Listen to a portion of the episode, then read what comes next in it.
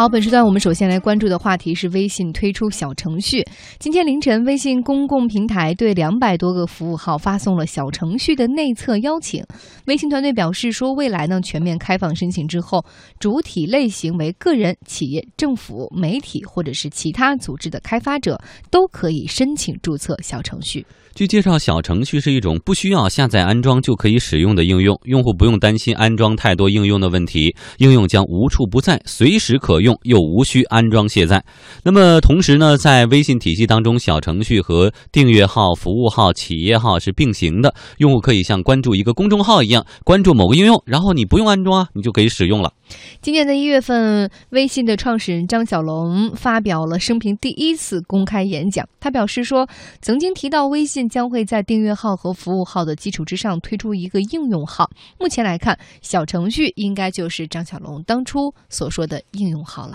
我们现在可能，至少我自己是这样子：我每换一部手机，然后手机里面装的 App 就永久性的没有了，然后要重新再装几个常用的。我相信大部分用户也是这样子。那现在有很多用户会在微信钱包里面去买火车票、买电影票等等，因为对于一些不是特别高频度的需求来说，它不需要再去安装一个 App。那我们希望存在一种新的公众号的一种形态，在这种形态下面，用户关注了一个公众号，就像安装了一个 App 一样。然后他他要找这个公众号的时候，就像他要找一个 App 一样，然后进去直接使用这个公众号。然后在平时，这个号是不会向用户发东西的，也不需要发东西。所以 App 就应该很安静的存在那里。然后等用户需要的时候去找到它就好了。这样的话，我们可以尝试做到让更多的 App 用一种更轻量的形态，一种类似于公众号，但是又比公众号要更便捷的、更好找的、更容易使用的一种形态来存在。那这是我们在探讨的一种新的公众号形态，叫应用号。微信开启小程序内测邀请之后，外界出现了一些诸如 “App 已死”之类的议论。对此，科技自媒体人王冠雄认为，并非所有 App 都会被小程序颠覆，但是呢，那些使用频率比较低的 App 可能要遭遇灭顶之灾了。这个功能将意味着百分之九十的低频 APP 的末日。微信推出小程序，如果能快速呃在市场推开之后，将会有越来越多的开发者围绕微信号去进行这个深度的应用开发。因为你毕竟在微信的应用基础上去开发，要耗用的这个成本啊、时间啊和应用的复杂度。都是要比直接在苹果和安卓系统上做要简单的多啊，因为微信能把许多底层的这些东西都已经帮你做好了。那么对于企业来说，这个开发成本将会下降啊，时间将会缩短。微创新研究中心创始人金错刀认为，说未来呢会被微信小程序消灭的是那些所谓的轻应用。低频跟高频啊不是最重要，最重要是轻跟重。什么叫轻应用？看一个文章，工具性啊，小工具啊，哎这样的，我觉得是吧？这是个轻应用。那什么叫重应用呢？就是比如像打车，它就是重应用，因为它要充值，还要支付啊，一系列的东西，估计会能干掉很多这种轻应用的产品 APP，特别 APP。不过，也有观点指出，到目前为止，App 的用户规模和活跃度规模总体还是高于公众号很多的。不要因为微信活跃度高，就认为小应用的活跃度也会很高。其实呢，我们现在说到了有没有可能微信要替代那些 App？呃，我觉得已经某种程度上实现了。比如说，我自己手机上有两个 App，我就基本上不用。一个是我自己的信用卡，那个那家银行的 App，因为我想查账单啊，想还款，直接在微信关注一个那个银行的公众号。就可以了，我不用说再从微信当中切换到他的 app 打开，我在这个公众号当中就已经完成了。还有一个就是京东，因为大家其实现在打开微信的钱包里边有这个美丽说呀、京东优选啊，有这些直接进去就可以了，我也不需要再打开京东的 app。所以说未来是不是这样的场景会被更大的放大？呃，富江呢，应该还还是一个有责任感的哈，没还关注自己信用卡有没有有有透支的情况，还是正常情况下呢？银行的 App 一般安装率非常低，这是一定的。咱们原来探讨我，不说这个啊。说第二个问题，京东，那我一定不在微信里打，京东一定是我一个单独的 App，然后呢是放在首首页菜单里的，就是平量我就能看到的。我平量能看到，你看手机淘宝、微信，比如京东。U C 诸如此类，这剁手党啊，这就是啊，那没有啊，U C，然后比如还有一个看看看书的，比如京东阅读，我单独还会装一个。为什么？你看有一个京东，还有一个京京东阅读，重应用或者就是刚才咱们讲的重应用，其实呢，呃，我看从技术层面这么说比较简单哈，一直存在这种这种争论，就是什么呢？当初二零一二年的时候就有这种争论，就是当 HTML 五出现的时候，H 五，哎，对，H 五出现时候，当时就有这说法，说什么呢？就是当网络浏览器 N，就是叫网络浏览器应用和 Native App，Native App 就是本地 APP，就说我要安装到本地。调用本地资源，这两个在争夺的时候，原来有人看好说，App 的末日已经到了。为什么呢？说这个 H 五页面。它实现了浏览器直接就能插应用，对吧？完了，我不用下载安装，我直接在浏览页浏览器的页面里就可以玩游戏啊，这种功能啊，支付啊什么的这种。这样的话呢，我不用下，我玩 我玩完就关掉就行。然后呢，那就意味着很多开发 APP 的就不用跨系统，什么 iOS 啊、安卓啊、Win 七呀什么的这种，不用这样。当时就争论，事实上那个争论。即便全世界对 H 五的这个语言技术那么的寄望，其实到一四年开始，这个声音就没有了。意味着什么呢？就我到现在也没看到所谓的本土叫本地 APP 有被替代的可能性。那微信这一次，虽然张小龙讲了，它像公众号一样被订阅，然后呢，用户可能会去看，那就是富江说的这个使用场景，就是我查信用卡，只要查这个开发卡行的这个微信号、公众号就行，对吧？它体现这功能。它里边有一小菜单啊，哎，那就是哎，然后呢，我京东也有可能，但事实上。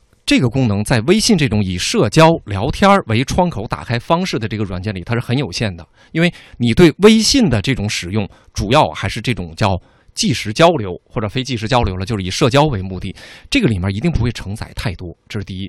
第二呢，这个所谓的这个，它其实性质跟那个 H 五性质一样，它只是不是用 Web 的这个语言 H 五语言，而是用微信的这套语言来外接。在这种情况下，呃，有一个问题就是。它的这个调用本地的这功能非常弱，意味着它的那个体验很差，非常那就一些一些大的这个 A P P 呢，在微信上是体现不出来的。在这种情况下呢，理论上讲，呃，有一些比如大批的这种，比如说技术团队这个成本有成本压力的，完了未来维护，因为开发一个 A P P 以后推广啊、维护啊、版本迭代呀，这个非常难。非常难，需要投入大量的精力。但是这种网页版的，包括微信的这种所谓的这个小程序或者叫应用号，它不用通过版本升级的方法来修改 bug，它实际上在后台修改完了，因为它是网网页端的嘛，你在前端看有什么问题，它直接后台改了。你只要这次关闭，下次再进去就已经。哎，它后台改完以后，你再去抓这个叫呃叫 BS 的这种这种呢，那立刻就改掉了，所以成本很低，意味着。大批的，就是说，所以这一次说的这个小应用，说叫码农的春天，就是草根程序员的春天，几个人要创业。咱们不用投入那么多的那个跨系统开发维护，就这么弄，在微信平台上先弄，对吧？然后大家先用，但注定了这一定是他们的这个初创产品。他们一旦通过微信的这个平台积累了这种程序的这个使用者，到一定程度，他一定要脱离微信的平台，因为微信的这个叫社交的这个窗口打开的这个需求，注定了让它是一个叫深入浅出的这么一个口，就是门比较小，内涵比较大。那。如果要成千上万的小小程序，它因为开放接口了涌进来，没有展示的可能性，那有多少人能订这个号呢？嗯，确实是如此哈。现在呃，微信开放这个小程序接口，就如刚刚我们的评论员啊李欣所提到的，未来 App 的开发和维护成本会被大大的降低，甚至很多的人就完全不再使用 App 了哈。但是呢，微信开发者也是会越来越多，生态会越来越强，那么企业移动端应用的成本也会跟着持续的下降。那同时就有观点认为了说，哎，如果这样的话，是不是以后很多企业小的创业者就完全不用再开发 App，把这一块？成本、人力、物力节省下来，去做一些别的事情。嗯，就比如安卓商店了、App Store 了，就变成这个微信 Store 吗？是吧？就刚才李欣所说的，这展示的成千上万的这样的小小应用，有没有可能？呃，微信的未来会不会就去做一个手机操作系统呢？微创新研究中心创始人金错刀说，微信实际上就已经是一个操作系统了。虽然有好多人认为微信是个超级 APP，但我认为还不止超级 APP，它是个操作系统。它几乎把操作系统的很多东西呢，把它给抢了。就安卓 iOS，它是传统的操作系统；微信呢是另外一种基于用户的高频的操作系统。科技自媒体人王冠雄就表示说，苹果公司对于微信的这次举动呢，有着很强的戒心。正在苹果的反对之下，微信的应用号才改变成了改名成了叫小程序。未来双方矛盾还会进一步加深的。这个马化腾已经透露了，在一个私人场合，他说主要是苹果不允许微信叫应用号啊，因为这个等于直接动了苹果的奶酪。苹果对于任何试图在 iOS 系统之上做一个超级应用系统的，都是保持警惕的。目前看来，双方没有矛盾到多大的程度，因为苹果的核心利润还是来自于硬件，对吧？啊，这个 iPhone 手机、嗯 iPad 等等本身。但我认为，随着啊微信这个力量越来越大，啊，就苹果对于中国市场越来越重视，矛盾会有加深。但是我不认为，或者说有人开玩笑说啊，微信越来越大，苹果会不会把它最后下架？这这是不可能存在的啊，因为这样是完全违反所有用户利益的，双方可能会达到一个平衡吧。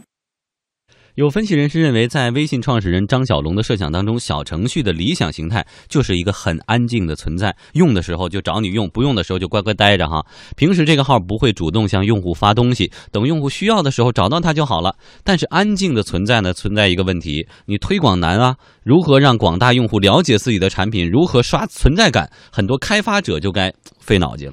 现在呢，微信还有一个问题就是缺少展示位，哎，这就很难让用户把这些常应用的小应用给展示出来了。据内部人士透露说，微信钱包功能当中二级入口会有一个第三方服务啊，包括什么五八到家呀、美丽说呀、滴滴出行啊等等。但是因为它可能隐藏的相对较深哈，导流效果不是很理想。嗯，就像李欣这样的，坚决不会在这儿进京东，一定要会点开京东的 app 哈。那么总而言之呢，小程序的出现令不少人感到振奋，但是微信在越来越开放的路上，还是有很多问题需要解决的。所以未来，呃，李欣觉得他真的像张小龙所设想的那样，多长时间能够实现？呃，首先我觉得呢，就张张小龙虽然这个。做出了一个伟大的产品，但是对于未来这个产品，因为太大，它的变数太多，我觉得张小龙本人对于所谓的这个开放接口以后纳入到这个程序或者应用号，我觉得他可能自己也有一个逐渐修正的过程。那举例而言呢，我个人觉得是这样：第一个呢，就是这件事儿首先应该跟什么有关？我觉得个人觉觉得应该跟腾讯这公司，它在这个叫创业平台孵化应该是有关系的。因为马化腾实际上在去年曾经就提过，说微信将来的这个腾讯这个整个这个业务线将来的生态升级，就是成为一个叫孵化创业的平台。此前它只是一个社社社交的概念。那结合近期马云在这个小企业、青年企业上面，现在已经是风云人物了。前两天的新闻，他已经成为这个联合国。这个贸贸发会议的这个叫企业什么小企业的顾问吧，叫小企业和创业顾问，说这个职务相当于是联合国秘书长助理，那就意味着他在创业界，他的这个阿里的这个生态已经被全球公认。我觉得马化腾当然不甘于说我只做一个会赚钱的公司，而是以而且是以做游戏。做一些广告来赚钱，他也希望能像马云这样，能成为一个某种程度代表一定的这种伟大理想的公司。那这个我觉得某种程度能体现，为什么呢？因为微信原本给这个内容创业提供的机会，所有的公众号都是叫内容创业，就是很多的原来的资深的记者啊、作家在这上写东西，然后呢，通过这个完了有这种变现渠道或者有自己的这个品牌。但是内容创业到现在到天花板，因为原来我们好像有一个说法，有个谈，好像每天这个新的公众号增。增加一万五，好像消亡一万，反正大概就那么一个感觉，就是它的增量已经不断的涌进，但不断的也持持续不了。后来呢，微商曾经被寄予一定的这个期望，说在朋友圈里，因为他那是自发的，是自然的晒东西，但发现那个副作用很大。那这个给草根程序员、给技术创业确实提供了机会，就是你在创业初期，你不用要筹到。几千万甚至上亿的这个叫资金启动资金，然后你要有跨系统的研发团队，比如有后台、有前端、有安卓、有 iOS、有甚至有 Windows，哎，这种，然后呢，你不断的要做推广，然后你要做版本迭代，你要不断的去解决 bug 各种问题。对于一个小的创业团队而言的，这个成本太高。那他在微信这个平台。只要给这个平台基于微信的这个数亿的这个流流量的这个潜在的使用基础，加上它的这个场景应用，理论上确实成立，就是给技术叫草根程序员提供了创业的这个可能性。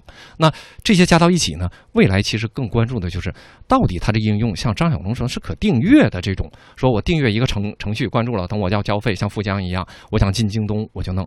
其实我个人觉得应该还是像原来 H 五一样，就所有的微信的这个场景，比如咱们说话。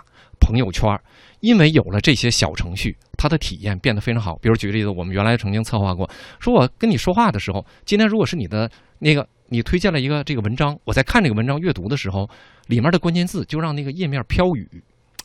比如说失恋了，我正看着看着，有一个心咵碎了。这种就这种体验的，它是增加了公众号、服务号和这个企业号的这个使用体验。像表表情包这种，为什么它能做得很大？就是它是基于微信的这个使用场景，能够被高频引用。你要在那里面放个京东，不剁手党一定不会从微信去看的。我觉得，我个人认为是这样，那就注定了它这个就是瓶口太小。它里面虽然内容很大，但是它起不到应有的导流的作用、分发的作用。所以啊，这个小程序能不能虽小但是五脏俱全，以及这个小程序会不会在未来有的大应用呢？我们也会拭目以待，持续关注。好，一段广告之后马上回来。